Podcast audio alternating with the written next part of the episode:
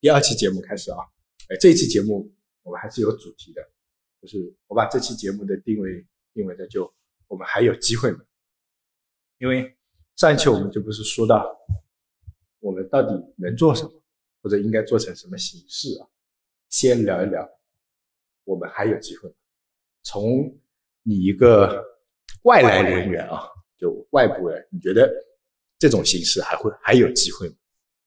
呃，我觉得还是有机会的。那属于几个点考虑啊，我觉得就是内容的载体，它首先还是往多元化去方向去发展的。嗯那为什么今年？昨天上次节目啊，应该是我们有聊到一个 app，今年相对来说比较火的就是小宇宙。嗯小宇宙能在今年突然间变成一个呃火爆的 app 的一个原因，就是播客的兴起。那如果播客现在能兴起，那么也就是说，广播这个形式或者音频这个形式在，呃沉寂了很多年之后，突然间又被人家给拾起来了。嗯那这种场景下，我们这种载体也是一样的。嗯呃，我而且我觉得有一个点就是不可忽略的是，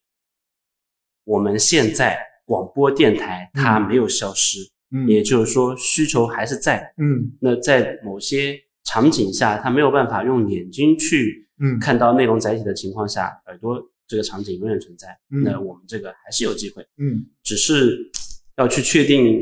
这个细分领域你到底要怎么做，内容本身要怎么做，会是一个更关键的东西，嗯而不是载体。关于载体啊，嗯，你说的这点就是播客应该不是现在才兴起，对吧？应该嗯蛮早就兴起蛮早就有了。理论上，我们这个节目开播的时候，一四年，那应该算是播客就是兴起的年份。嗯，到了一四年，我们开始玩的时候，其实它已经有一点小火了。然后，嗯，我们那个时候也是抱着试一试的心态，也不知道做什么，反正就好玩嘛，跟迷营发起的嘛。然后我们就玩，然后那个时候真的就像你说的，真的是兴起啊，就是呃人也参与的也多，然后呢呃平台也多，然后大家对这件事情接受度也蛮高。我记得我们那个时候时不时还都能上一下那个荔枝的首推啊，荔枝也是一个新的平台。那到现在为止啊，我就我我我去看了一下，我们那个时代啊，就嗯一四年那个时代的节目，我去看了一下，没剩下几个，就基本上没了。就是我同时代，我们原先有在看的嘛，还像我们这样复活复活了复活的，真的是没有没有。我我我我找了几个没有，那有些还是在坚持的，有些就是一直是在做的。就这个播客这个东西，小宇宙的火，我倒觉得没有什么新鲜感，就是只是播客的回归，我觉得就是是一个回归。那这是这种内容载体来说，我个人觉得可能还会存在。嗯那就像你说的电台，那么再说到我们，我们这个内容还是比较窄，嗯我比较窄。我简单的去做了一下功课，我看了一下音频类的，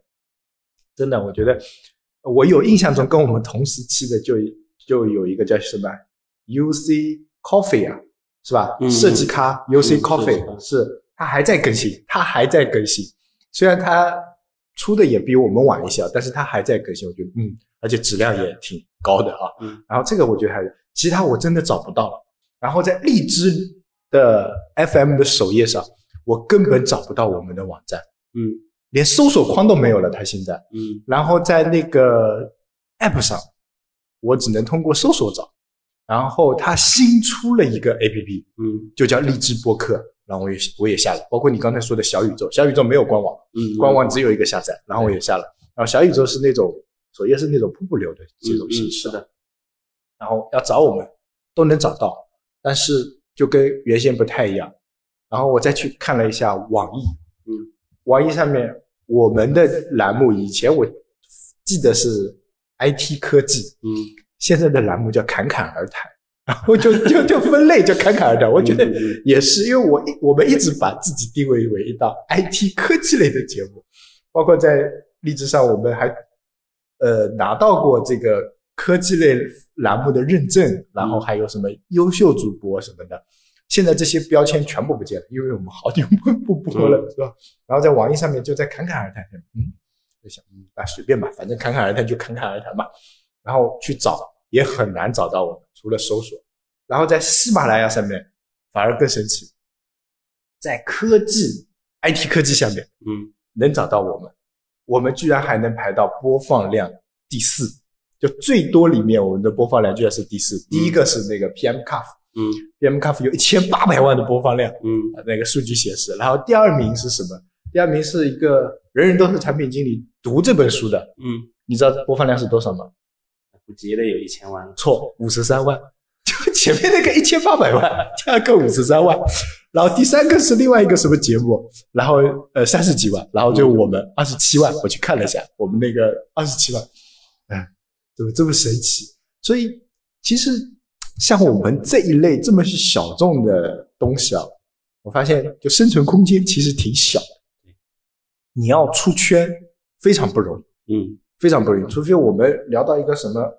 话题，然后被放大，然后偶尔听一下。但是那些粉啊，我说嗯那些量、其实不是你的，对人家就偶尔来看一下。是是是就是我们如果还是定位在产品经理或者说泛互联网这个圈吧，我我感觉我们的机会真的挺渺茫的。我没看到一个能够 能够活好的，嗯，活下来就已经不容易了。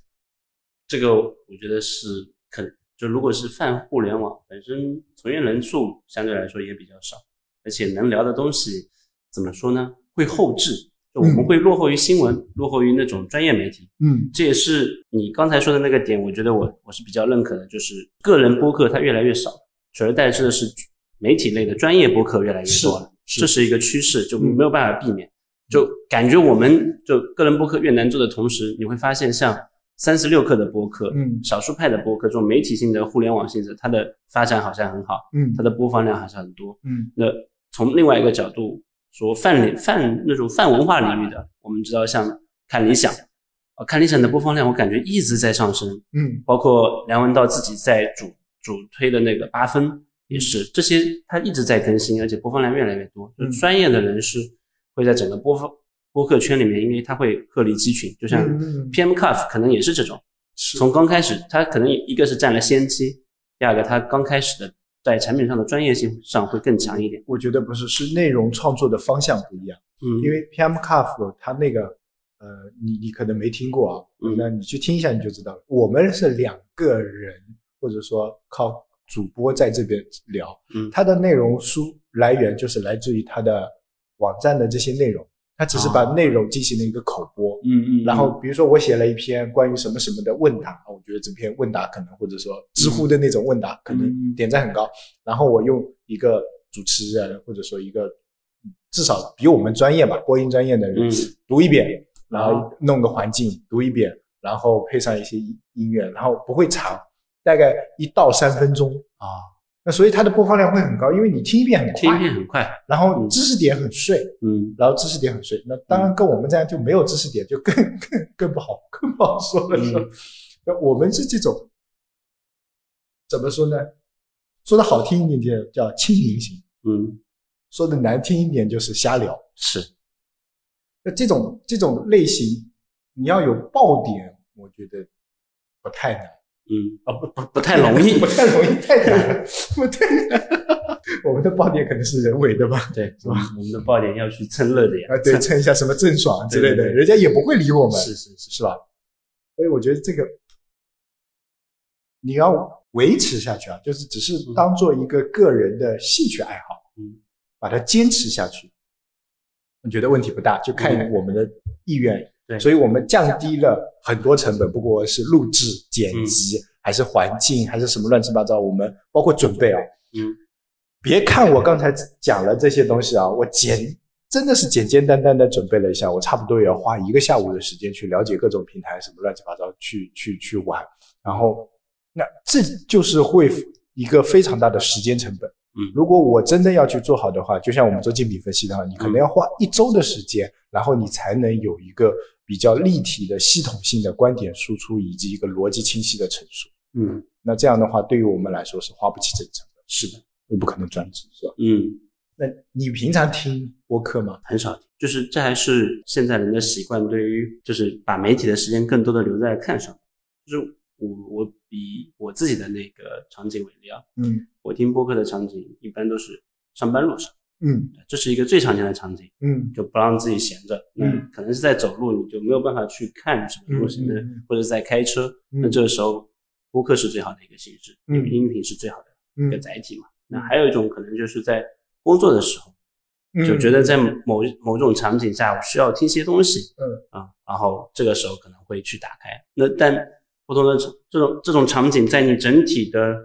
呃一一天的时间当中，它很短，很短，它不会很长，它嗯不像呃短视频，就现在的 B 站也好，抖音也好，嗯那就是在你 闲暇时候躺在家里的沙发上或者床上，就一打开，你第一反应还是去找那些看的东西，而不嗯是去找那些听的东西，因为在那个环境下，你去听，你就把你跟家人隔离开来了，反而对去看，你还是在融在那个家庭里面，只是你的声音表面上啊对是没有声音，对对，这这个你时的候就注意力不在你注意力不在那，但它是可以唤醒你的，就嗯你边上的人是可以唤醒你的嗯，但是你要听，就是你听播客，如果还是那种吵杂的啊嗯，我是觉得这跟没听一样，它不像视频，视频是画面跟声音同在，嗯你不需要去联想，这会更更具象化一点，也就是你的想象空间对就不需要你脑对，不更需要动脑脑子子，对是很难啊，因为现在真的是一堆东西在跟你抢注意力，就是嗯抢时间，对，会很难。就是你刚才说的，就光听这件事情上，那么原先在在一四一三这个时候，那时候罗胖都还在啊，微信上接对对起，对是吧？就那时候还没有知识付费跟你抢，是最多跟你抢的就是音乐，对， 然后相声、小品、魔术杂技， 是吧？这种跟你抢不了，就是大家都还行，然后播客还算是一种新颖的东西。是，然后大家就觉得听，包括你你刚才说的那个 FM，嗯，感觉只停留在汽车里面，是出了汽车，谁会去听个 FM 啊？对，而且还有广告，是就这种场景不太存在了。对，所以播客的形式，我感觉就路越来越走。包括我，我去看了一下那个呃研究报告，嗯，反正音频的那那篇报告我没我找到了，但是我现在搜不到， 大家可以去有有兴趣去搜一下。反正大家都活得不太好，嗯，但是又有人说播客就像你说的又要起来，那我在想他起来起来干嘛呢？他起来他能圈到钱吗？他能收到费吗？不一定能圈到钱。但是从某种另外一个角度讲啊，就我们把这个播客的定义再放宽一点，今年或者说应该是从樊登开始，有一种就类播客的类型，就是别人讲给你听的读书。嗯最近有一个很典型的 app 出来了，就微信读书把它的那个听书部分抽出来了啊，叫了一微信听书。这么神奇？那我在想，嗯这个需求肯定是在的，而且以微信的哦，这你一说我也知道。以微信一般的这尿性啊，嗯它应该都是，嗯、张小龙的那个调性来说，它是播放量到了一定的程程度，或者需求到了一定的程度，它会它才会把这个东西给抽出来。不不不，我我倒不觉得这个微信听书会按你那个说，就是听书可能有一定的播放量，但是嗯微信、微信读书上面的听书我听过，嗯其实内容太少。为什么会抽出来做？我我突然想到前几天我看到的一个新闻，因为是嗯懒人听书被那个腾讯收了。嗯真的就这件事情就非常非常像原先我做阅读的时候那个微信把那个嗯呃那个那个盛大给收了。嗯就那个起点中起文，点中文嗯嘛然后成立了创世中文。那个时候我就觉得他妈完了，嗯基基本上现在就是小说就读书啊，嗯确实是微信一家独大。嗯，就那当然他做得好是他的一部分啊，我嗯们不能否认。但是就是那种，嗯我有行业最大的用户以及嗯我有那个最大的内容，那我就完了。那懒人听书原先是在这个行业里面至少。不是第一，也是第二、第三的这种对量，对就听书啊，不是说那听个说这个，对啊，那我收了以后，那就好，我强强联合，那我就单独再开一个 app。嗯原先在微信读书前面，腾讯它不自己也有一个什么什么 QQ 读书还不企鹅 QQ 阅读读，啊对 QQ 阅读是吧？后来不就不见了嘛？对是吧啊不见了，就内部合并了。对内部合并了，反正就是这个道理嘛。嗯反正我觉得这个，听说这个行业又要大洗牌了，是吧？ 别的玩家又玩不下去了，是吧？嗯，可能听书会演化成，就是我们我那天在听书的时候，我在想，就腾讯的听书就是 AI 给我在。好，没有感情，完全没有以前在车上听那种说书的那种有，它有那个呃，它有说书的，但但是在微信阅读上是一个，就是一个三方，他在给你讲那篇书，嗯，但我没有，就是他那个腾讯微信上面的那个听书啊，嗯，我听我听了好几本都是 AI 帮你读哎对文字，听书真的就听书跟讲述不太一样，嗯就所谓的听，它其实就是那个，哎呀，这个专有名词我都忘了，反正就机器人给你读，对，反正这种已经是非常成熟了。是然后你听听小说，或者说听听小说吧，嗯我觉得以我为例啊，我上下班我听过一个一本小说是听完的，你知道我听了多少个小时吗？多少？五百多个小 时，把它听完了，就是听完了，就是这种垃圾小说把它听完了，对然后全部是机器人，不是那种。那个我觉得这个是真正意义上的听书，嗯你，说的那个算是说书了，对就说有书专门有一个主播人跟你讲一下。对对对上回我们说是到是是吧，我觉得这种会更吸引我。就我不喜欢哎，你不喜欢？就是要看，嗯，怎么说呢？就比如说像听鬼吹灯这种、啊，对对对我我喜欢他讲，但是我又嫌他讲的慢，然后我会一点五倍或一点二倍对过对去。对，但是就平常的这种，比如说那个我听那本叫什么《三天三天两觉》的那本、嗯嗯那本什么《惊悚乐园》，嗯，那就是平常的小说，那我就直接听就好了，我管他有没有感情，我只是叫，我只需要有个人帮我把文字朗读出来，在我不看呃不不能看屏幕的时候，嗯把这个东西给给听下去，然后里面的内容，反正这种网络小说动辄几百万字的，对对对你你需要记牢什么东西？对对你告诉我，这是我一个非常大的一个场景。嗯，但是就像你刚才说的，就听书这个东西真的是音频类现在最最最那个的，最最最核心的，或者说占占比最大的。嗯，喜马拉雅上好像播放量高的都是讲述，要么相声，是的，是吧？嗯，别的没有，像这种我们这种节目播放量高的，当然有，就像你说的，不是个人做的比较少对，都是就是媒专体信息的，媒体性的，在有喜马或拉雅者上就说工作室性。对，喜马拉雅上这种特别多，比方三十六课啊、虎嗅网，我之前有一段还经常听虎嗅的那个喜马拉雅的那个，嗯，但是其实也就是把新闻读一读，然后把他自己的一些观点表达一下嗯就完了。所以，但是我我我刚才说啊，这其实你已经把它划分掉，就讲述那个东西啊，我觉得类类似于这种泛的播客可能会有一些那个会兴起，因为我感觉就越来越懒了，人真的是越来越懒，就是自己能看还是没有别人给你念来的轻松一点。我我尝试过做这件事情，嗯，要讲好一本书真的很难。，对呀、就是以我的看书速度，一个星期能看掉一本书，已经算谢天谢地了。嗯，，好，我把它看完，我要把它讲出来，我不是说给你读啊，嗯读不一样，就我要跟你讲这本书讲了什么，然后什么什么什么，再整理变成自己的语言。我靠，我我试过，嗯没有、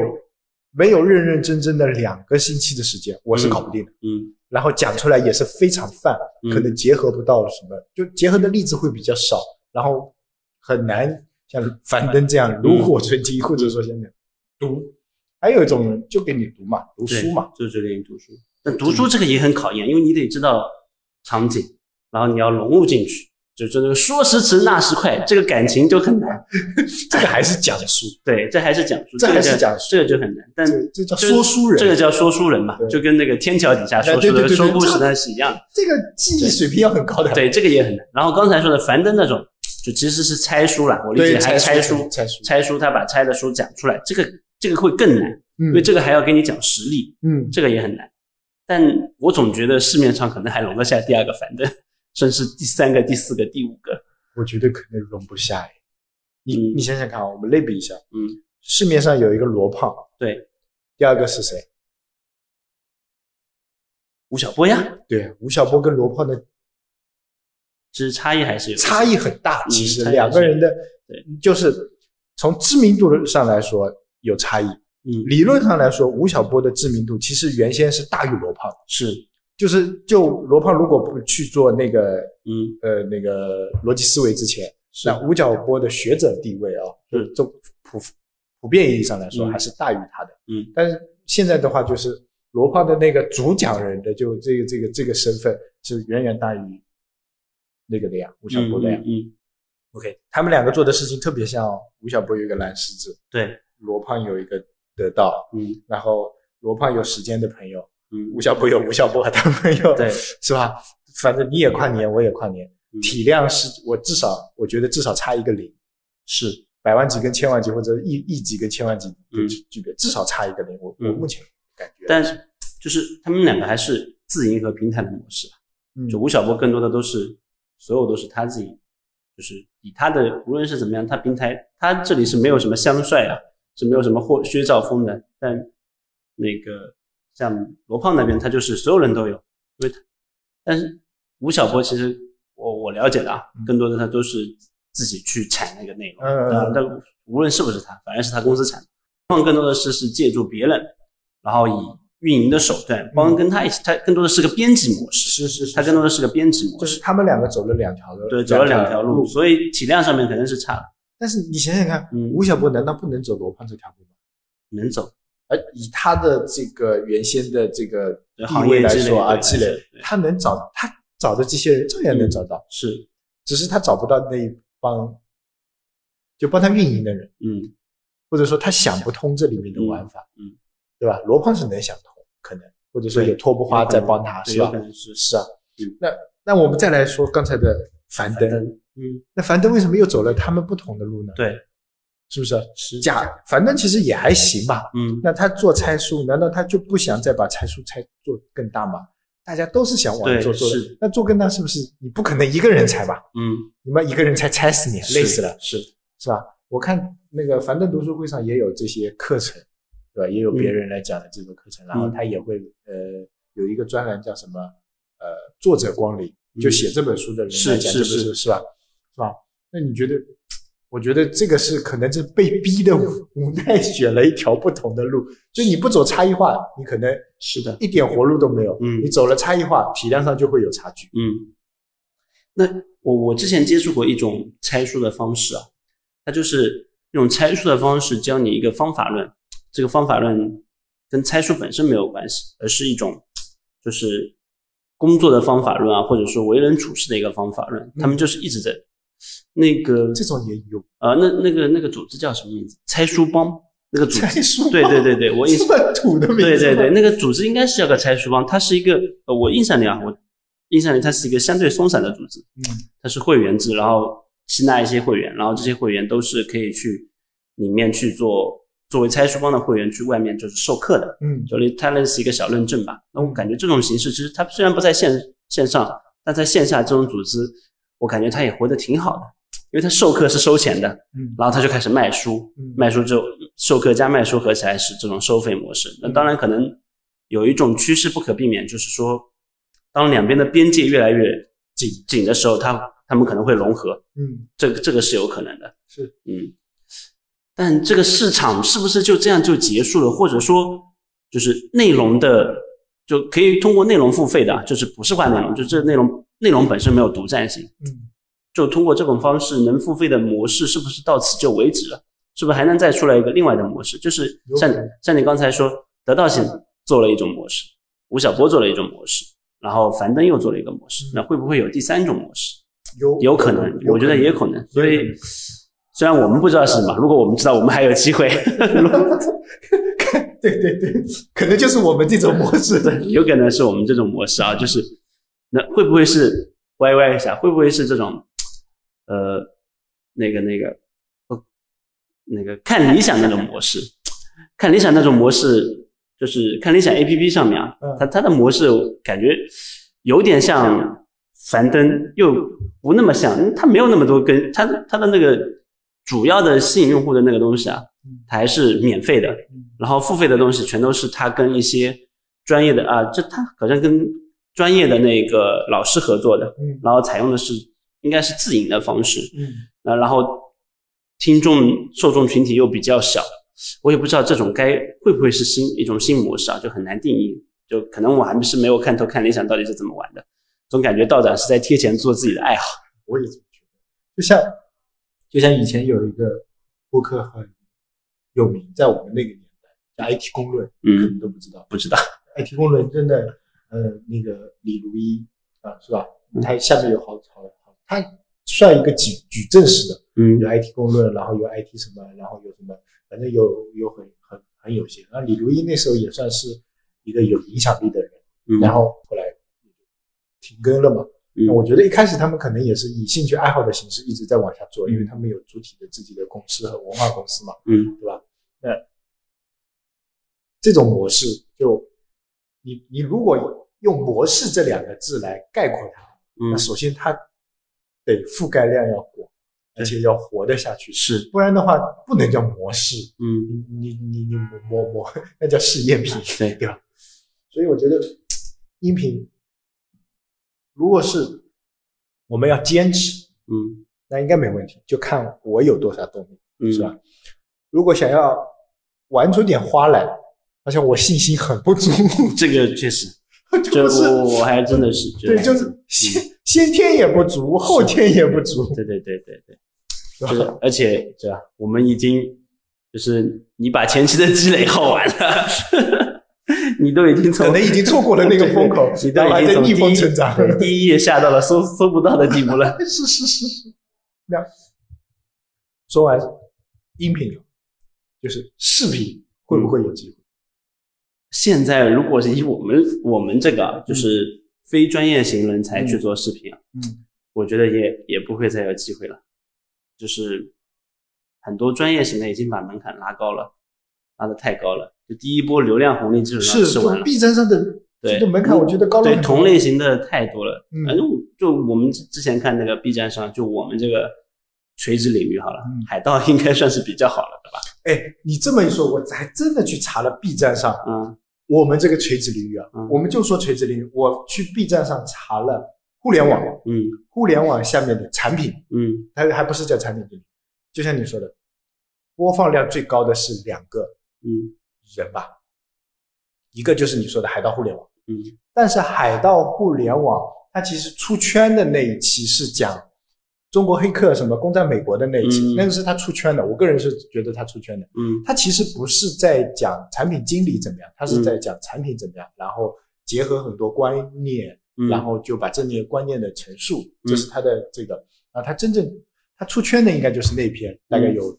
我我关注的时候已经有大百万级的播放量了。嗯然后后来就是带动了他其他的视频的开始火起来。嗯但是从我关，从我知道，啊我是小李子告诉我的，嗯从我知道，我偶尔会我关注了以后，其实他的那个前面几期的视频播放量也挺低的，嗯，就一开始就几十，可能也是自几百嗨， 哎，对对对对对对。然后他我第一期啊，就从现在的数字上大家去看，就是他，我觉得他第一个播放量比较高的应该是讲讲那个拼多多的那期，嗯有几十万。嗯然后其次有一期是讲网易云的，也有几十万。嗯这个就是他在自然流量上讲讲产品带来的这个，对，带来的这个这个。然后还有一个叫什么？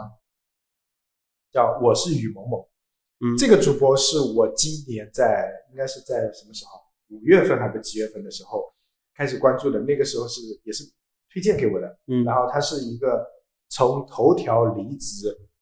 裸辞嗯做 UP 主的一个萌妹子，嗯一个萌妹子。然后她的第一期视频就是说我为什么要从头条离职，嗯然后要裸辞，然后就讲裸辞的这些东西。嗯，然后五月份开始做的，应该是五月份吧，我没记错。然后做到现在，我去看了他一下，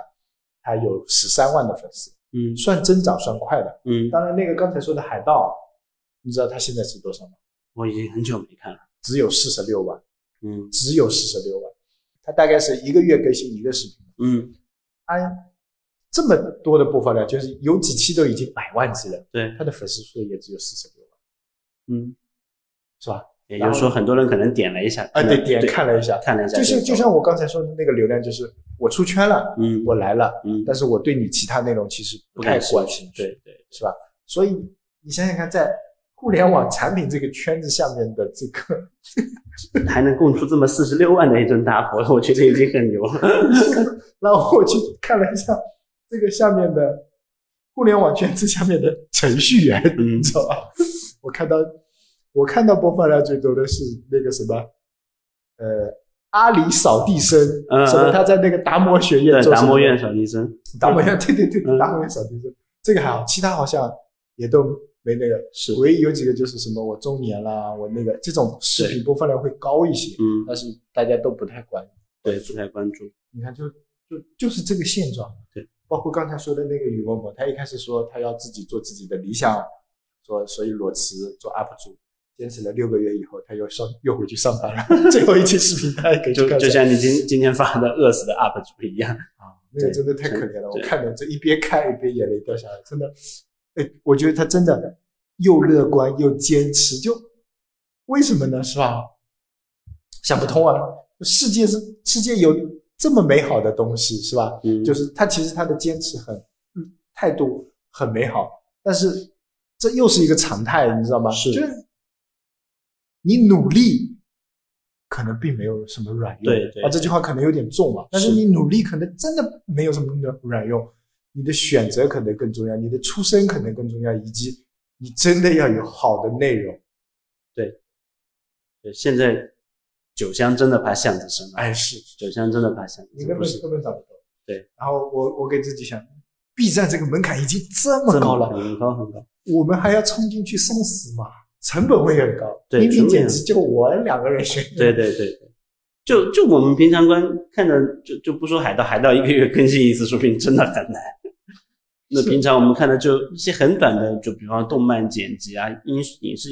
影视片剪辑啊，它都很花时间，很耗时间。所以音频这个呃视频这个我，们我感觉是吃不消的，而且真的门槛很高。什么样的场景下，这不 B 站也上市了？那要么再来一个新的，我们还能有机会去做去 B 站 对，去做什么？第一个什么是我们是第一不可批能跟他不可一起能玩大的，对吧？但没这机视会。频号，你去吗？视频号人家说了要去中心化的， 管他去不去这句话，你就问你去不去 嘛。我不去，对不对？那视频号不，它也有大 V 嘛， 对不对？大家都已经看到，而且视频号我觉很得我多们年可能要了。换个星球。对对对，要不哪天阿里再做一个，那他也会去找挖那些已经成名的大 V。这这干嘛哦，拉对我们啊？对，已是经吧不一样，时代不一样了， 就就就是同样的载体已经出不来新闻了，因为他优先去挖成名的人，对，你看啊、做草根的这些东西能活下来的没几个，对，是不是？嗯，大家说的快手吧，快手做早也的不时候仅是老铁的天下啊了，已这经也也不行， 再往前面做草根微博的腾讯微博对是吧？对那也算是很牛逼的了吧，是吧？我、嗯新浪微博现在就是明星的阵地嘛，对就追星嘛对对对对，对是吧？还能干嘛嘛？你是看看搞笑，吃瓜追追星，吃个瓜是吧？今天又有一个大瓜，对对，吧嗯，是吧？今天的大瓜是华晨宇生孩子了，这瓜很大嘛，这个瓜很大，是吗？花花有孩子，这不很正常吗？这都不小了，但是看上去它就很小，嗯，我们不是蹭热点，这个在我们的比重太小了，对对除非我把它吃那个你放标题党啊标 题党我们聊一聊华晨宇和郑爽， 呃，我们得把两个大热点都凑齐，聊一聊华晨宇和郑爽，对，给给给他们起个看湖南卫视选秀明星的现状。 这个 我要把它写到简介里 面。这个是是花不絮是？是吧不？是？华晨也是湖南卫视出来的啊。郑爽，哎，那个我印象很深的就是他小时候他那个流星雨美特斯邦威， 现在还在成段子。我真没看过他他什么他什么对对作品。嗯，我也没有。对华晨宇，我还是圈粉是在两个，一个是就是那个那个参参参加那个什么节目来着？王牌对王牌吗？难道是？王牌对王牌，还有一个唱歌的，不是我是歌手，是一个改编的那个叫什么？改编的他他不是改了那个时候魔改了那时候那个我是滑板鞋嘛？嗯，然后那个时候觉得，哎，这个然后挺 OK 的，然后我就会觉得，我觉得这个人唱的歌还行。嗯然后后来看我朋友们，哎，这小朋友还可以啊，嗯对我们来说好像是有点小朋友啊，对我对我我跟错我了，好像差不多。我错了，是吧？嗯，可以了，我们这个瓜吃到这儿，不行，我要蹭满热 点，不然这一期那又 我没们有聊一下流量郑了爽？吧。我们聊一下郑爽。哦，这个人我不想聊。哇，这个人真的太猛了哎，他真的是，他可以是有史第一人呐、广电总局第一个说不会再让他露面的，他应该是史上第一号吧，对对，差对不多不对？这就是以里前程那些碑事件， 以前那些呃那个叫什么？就以前封杀是不会明说的，哎，分散部就是那不些不会明说，就是他违反了，吸毒啊嫖对对赌啊，对对啊，吸 吸毒、嫖娼这对些，对对，就像黄海波这样，没有说明说封杀，嗯只是他自己待不下去了，对啊，或者说潜娱乐圈的潜规则让他待不下，嗯明没有明文说哪封怕杀，这个真的是他这个真的是明文说封杀，史上头一号啊，是不是那？那那你说回来啊，吸毒那些也不应该，但是吸毒好嗯像我只祸及了我自己，啊这也不能这么说。对，而且两个罪其实都挺大，都挺啊，哎呀，该死的都死吧。那他没有尊重生命，他也没有尊重别人的生命，啊，对对对对，这不尊重了。是要尊重生命。所以我就我就想不通他的粉丝在在哪里。那我都不知道他为什么会有粉丝，就我理解我不们了身。边的人，我没有一个，就我们有我我们身边有肖战粉，有对啊弟弟粉，对啊四四只弟弟是吧？对对对然后王一博的有粉王也一博粉，对嗯对我有觉得我很正常，我也那我虽然不是到粉的程度，但对这四三个人，我也不不专业技能上，我觉得还是过关的。王一博至少跳舞、唱歌还行吧。哎，哎跳街舞还是可以是吧是吧？那是吧？是吧王一弟博弟那就不用说哎了，都不用说了，是吧这？这感觉都是扛把子级别，新生代扛把子，是不是？我们热点是够了 没？哎 OK OK。但这个人真的是，关键这样的人一点五亿豪宅，哎你说粉丝经济真的，这个社会变了味道。那我真的觉得嗯真的怎么会这样呢？我们这么好，那我们再看下一个热点。我最近在看的那个电视剧啊，《山海情》啊，什么都是《山海情》就讲中国扶贫的，啊，就讲那个宁夏的一个贫困村嘛，反正就是他们怎么样，呃，就国家扶贫政策把它带起来。但那那里面就是讲到了这个点，反正我们就蹭满热点吧，嗯就讲到了这个问题，就是就二十就二十一世纪初，因为那边就很贫穷嘛，嗯村里面的人都要到福建去打工。嗯那一方面呢是打工的人赚的钱确实比在那个村里面待着多，嗯另一方面呢，就是打工那些人有些是不符合十六岁政策的。那那个故事里，这其实我们国家是规定十六周岁以上才能去正正常工作嘛。嗯所以那个时候呢，那里面那对那段故事情节就是家长和孩子想要去尽快打工挣钱了，虽然没有满十六岁，但是校长呢是极力反对的。然后贫困地区的人就抛出了“读书无用论”这样一个说法。那其实现在这个社会啊，嗯我感觉慢慢慢慢变得有这种趋势，你知道吗？就感觉戏子，就我我虽然这句话很难听啊，就就很多人他其实就比方说他还不是这样艺术家，他就是个演员，就是就像郑爽这样，我就没有办法理解他为什么可以去拿高薪。那归根结底的原因是，他有很多人崇拜他，我说说不上崇拜吧，其实就是粉丝。那就利用这个经济，他就可以去拿到比一般，不说一般人了，他已经比一般很很多为国家在做贡献的科学家拿到的更多了。这个到底是不是合适的一个点嗯？就像前一段时间一直在讨，应该是去前年去年在讨论的，就是娱乐圈的人到底要拿能不能拿这么大的薪薪水嗯？他对得起他对社会做出的贡献吗？嗯对吧？我们一直在强调多劳多得，嗯，那他的劳动多在哪里嘛？他也对挺多的，一天四十二小二十四小时排的满满的。是不是？就你按按劳动量来说，啊，但按照劳动价值来说，这这个多劳应该是价值吧，应该不是劳动量吧，又不是人那个什么人人民公社时期计工分是吧？就是其实劳动创造的价值，对，对我确就是实按劳动量来说，对啊吧？这个确实有点稍微有点话扯扯开了，聊的有点有点有点大，但会让人觉得就是我不知道我们的下一代是怎么样啊，就是我我你会发现现在的大学生都跟我跟我那个时候上学的时候不一样，都开始狐狸花哨，就是就花里胡哨对啊花里胡哨就就有点像那种所谓的明星看齐，他们也想着去追星啊，就或者是自己去成为一个明星。嗯那包括现在什么就是抖音的兴起啊，就很多人装疯卖傻，其实就想成为这样的，来钱快。嗯就反而去缺失了某些脚脚踏实地的那个那个状态，或者是那那种，反而会让我觉得这个不美。我我自己是这么一个人啊，扯得扯得有点开，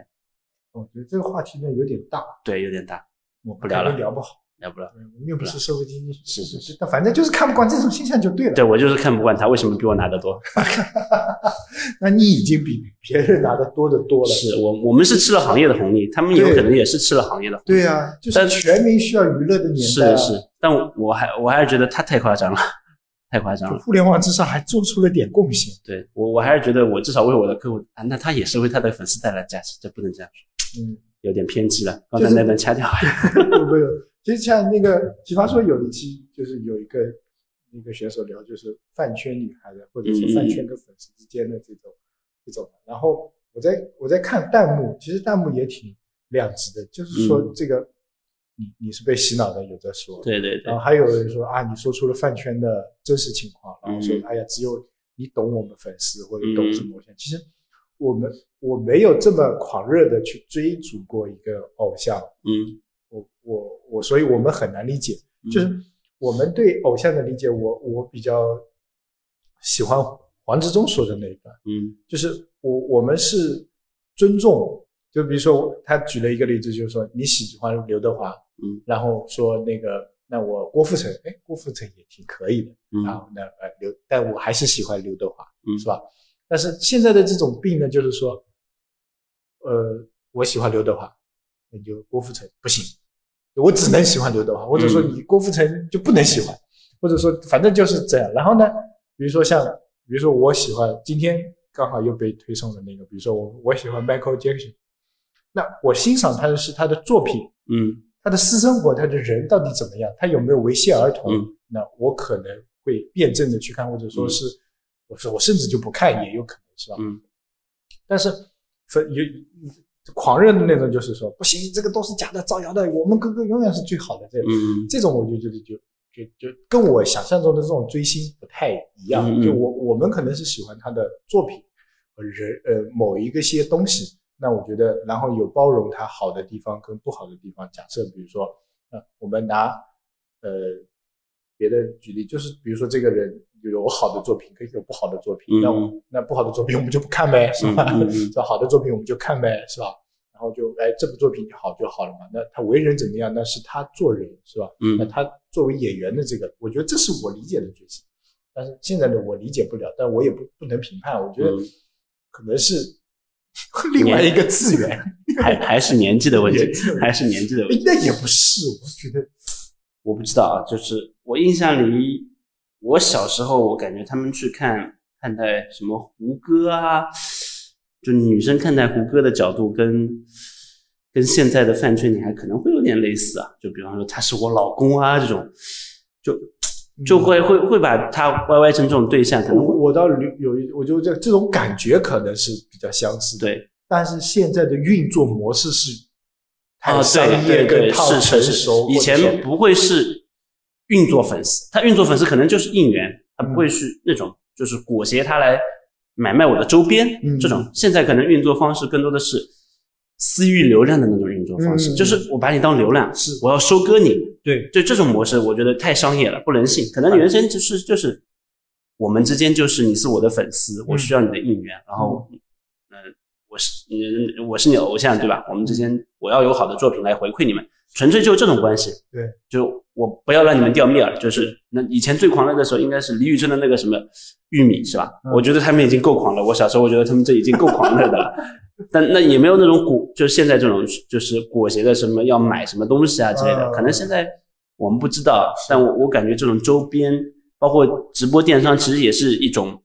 明星对粉丝的裹挟啦，或者说明星对粉丝的割草我也这么觉得，啊、那其实也是同样的道理。可呃能这个以前东西应该不会有这种概念啊，嗯，最多也就打个广告，我也不会去说你你你来买这是吧？我还给你带个优惠价是不是？现在相当于我打广告的同时，我还告诉你我从我这买有优惠，这不就直接促进你买吗？对吧？是啊，是啊以前最多就是做个广告，哎，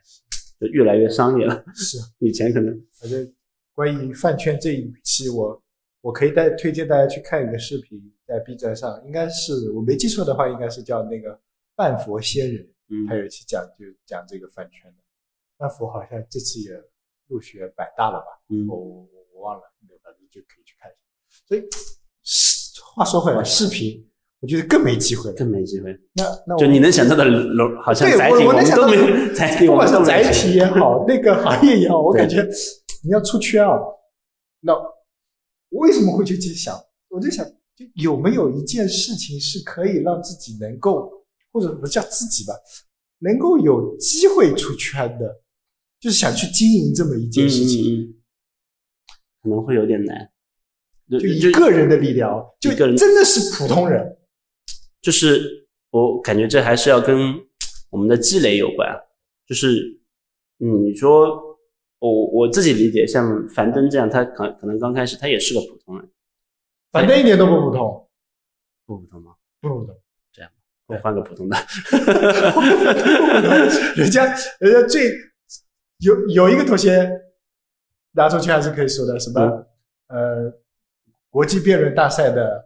冠军，央视的主持人，嗯跟小崔对过话，嗯，那这他妈的这普通吗？ 那这已经不普通了，可能不， 呃，那就换一个换一个普通的，就呃那快手上你去看看，可能有一些普 嗯通的，嗯嗯，但这个也，那李子柒应该是普通人吧？算了，算吧。那他其实也是找对了一个方向嘛，然后通过不断自己的积累，我觉得还是我觉得李子柒不算，也不算嘛。呃，我要我来举例的话，嗯，我比较欣赏呃手工梗，这他妈真普通了吧？吊哥跟芙 蓉，手手工梗很普通啊，嗯就是、 是吧？那就是是吧？嗯，就是坚持嘛，对然后对做做做做就做出来。但是是啊这样的成功案例，很少，就少是之其又实少就是你是把那件事情都当成爱好，然后你再做，只是你顺便把这个事情分享给了大众。嗯，然后在某个节点突然间你火了，对，就你也不知道你怎么火的，反正对对就你火对了。对对对对，就是你坚持不下去的时候，对你对坚持着，是然后把同行都熬死了，对对没有这种没有这种东西的时那候，然后就可能也可能是机缘巧合了，对啊，就就就是你做的内容够好的时候，嗯有有个机缘巧合，某个大 V 帮你转发了，然后你就火了，何同学就是这吧种？何同学就是是，就但是他那一期的内容刚好恰到那个点，是它本身的质量也不差，然后啪叽，我了以但后这里就还是要考虑到正向循环内容本身还是要被普罗大众能接受。就我们现在很多聊的东西，就像你刚才说海盗，其实他聊了一个普罗大众能想感兴趣的点，黑客攻占那一个，对吧？我们其实也得聊这个，就如光聊我们泛泛而谈的 IT 互联那那网，那你说那个呢？罗老师呢？那也是个讲心 吗？这他妈普罗大众，哦但但是暗指普罗大众还是能对听。对是，那我们一直都在但他是听故事嘛，啊，对他，是听故事我的，这这就当故事来听。我们如果也能这样，就当个故事来但听。普罗我们大其众实的没有个主旨，我们的主旨很容易就像刚才一样发散掉了，我们自己都回归不到我们今天的主题上面去了。今天主题就蹭瓜。他他们他们还是拿着他的那个主旨一直在讲下去。本期的主题还是蛮确定，哎，所以是不是我们接下来可以有一些大纲？是我觉得可以，就稍稍准备一下。这这你有没有准备过我们那这今戏天剧主持人？我今天这个是吧？你当时跟我说的，我们还有机会吗？我以为是哪个机会呢？没想哪到个机会？你觉得是哪个机会？你你想到哪里去了？嗯我想了很多。比方说呢，比方说 我想了，我想了，比方说我们这个行业还有机会吗？我们这种呃步入中年的产品经理还有机会吗？哎，对，我觉得下次我，但是像我很想聊一个，就是夕阳红产品经理，嗯，就所谓夕阳红产品经理，就是至少要十五年以上的那些人。还在做执行吗？哎，对啊，那有啊我们我觉得，我觉得下一期我们可以聊一下，但可以找一个十五年左右的需求经理来聊一下。 你觉得他们就在就别说十五年，十十年左右都都十年左右做执行的是有有应该有很多啊。那比如说像我现在不是又回归了吗？对那你是属于下 又下掉了，不是属于 你又做了执行。对吧？但是就是你不可能就是吧？对，这确实这个是考虑，就是如果你在就其实说也不是说执行嘛，专业线嘛，嗯，就产品经理反正也会 P 岗 M 岗，对吧？嗯，你在专业线这条路上，你还 就到了十年以后，就你就变成了步入中年，就脑袋也没有年轻人灵光了。嗯除了所谓的信息比人家获取的多一点，经验比人家多一丰富点一以外，点。到这种情况下，你还有机会吗？这个特别是就这个话题，我们可以后面聊啊。算了，太沉重了。啊，但是这个话题真的，我最近也在思考，因为我自己的一个妹夫，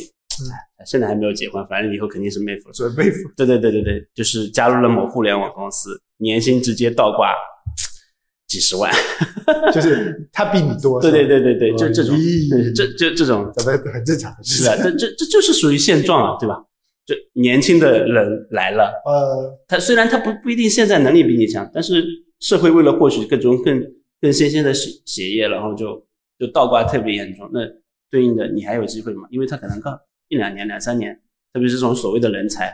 九八五毕业是吧？硕士生嗯这种所谓的人才啊，就至少这这这至少在就很在我们这个层面来说，可能呃他要再考个博士，可能在我们杭州就认定为一类人才了，还能拿补一贴就一一类，呃一类人才超。不哦了地类。对对对，你对人才的定义也太垃圾了一点。那我上次顺丰小哥，人家靠快递就变成 C 类人才了呢。那人家是有一技之长，不一样的。那不说了，反正他也算可能会变成人才啊。那这种，呃，感觉就像门口来了一个老虎一样，随时有可能把你吃掉。你的意思是，那我我们我们人还有机会？嗯，我们我那天以为你会聊这种话题，我呃，突然间对你回到知青城的一个感慨了。啊，我觉得 哎，我我这一次啊，嗯真的就是我收获了很多，嗯，就是不管是人人上面的也好，事上面的，我发现收获了很多，然后有有有有特别温暖的，嗯，当然也有糟心的，嗯但我感觉还是温暖的比糟心的多一些。然后就别人看待我这件事情，就感觉上会比被比我自己更悲观。我是发现是啊，但我我倒可能没有那么悲观，嗯那也有可能我自己内心可能也是很悲观，只是在强撑我自己也不知道。但我我个人感觉到还行，而且我嗯反而有时间做这个，我嗯觉得挺好。啊，我我我从我的角度来说，啊就这个还有机会，其实还是我并不是说就是那种，就是我还是站在不不这个时候就不不抛不以个人为维度了，就我嗯们还有机会，其实还是要产品向竞争对比较别人，对对，因为现在入行的人越来越多了，是就虽然大家哦那都我们还要说做这个节目嘛，就不让他们录好了呗。嗯，那还是会有人入行，就不关键不是只有我们呀， 市场不是只有我们，是不是？就还是会有很多人来入行，特别是，其实虽然说就是嗯感觉好像产品经理已经饱和了，但新鲜血液谁也不嫌多，特别是不是所有人都认识到一个好的产品经理的价值跟一个一般产品经理的价值之间差别到底在哪里？那个那个谁，比尔盖茨说过，一个优秀的程序员跟一个一般的程序员的差距至少是在一万倍。但是其实我觉得产品经理可以少说点，一百倍 还是有的。那那如果更牛的产品经理，就算是执行层，他跟一般产品经理的差距也是很大。很大，对，就是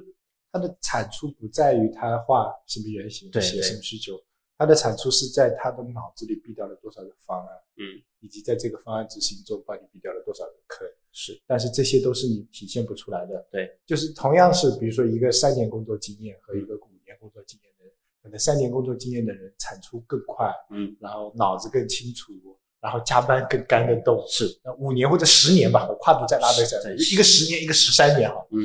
可能这些都是不是他的优势。对，但十三年，那首先这个人要优秀，还有干劲，嗯他的、他的整合能力以及处事能力是，那绝绝对，我觉得差一百倍，嗯，绝对有，是。绝对有。但这个行业反而变得越来越年轻化，就是嗯他觉得你干的事跟他的干的事是一样的。那如果整个行业是这样的，你想想我们还有机会吗？我觉得我们后面可以聊一下这个话题，嗯也为一些也为一些干了十就是七年、八年甚至十年的产品经理正证明，他们实际上其实不比那些人差，就是我我从来没觉得过对，嗯就是就不要去想着新鲜血液来了，就大家都是螺丝钉，就是螺丝钉也有能不同的能力的啊，对螺丝钉也有这个这个但螺丝但钉我们我我话说回来，嗯年轻人优秀的也非常多，是，我觉也得我非想常厉害，厉害，真的对是学习能力真的很强，我是我佩服，我佩服。但是老人并不是说没有用，没有用，是是吧吧？？那这是一个话题，反正这个后面有机会我们我再们聊可以。聊一下，然后今天时间也差不多啊，差不多。我下一期我们要聊一个比较大众化的东西，嗯而且已经有人跟我约好了，他要来上我们的这个节目，嗯他要给大家聊股票 投资理财。我感觉我们经常在做一些不擅长的 事情，哪个有可嗯，能？可以，我们决定去请叶檀老师来讲一下，夜谈是谁？就是财经类很火的一个女爱女老师，那还有，我觉得我把什么亲子类啊这些话题都可以加进去啊。嗯，哎，要不我们做个问卷调查看看？ 行吧，行吧，就随便吧啊！今天节目就到这里，下次再见。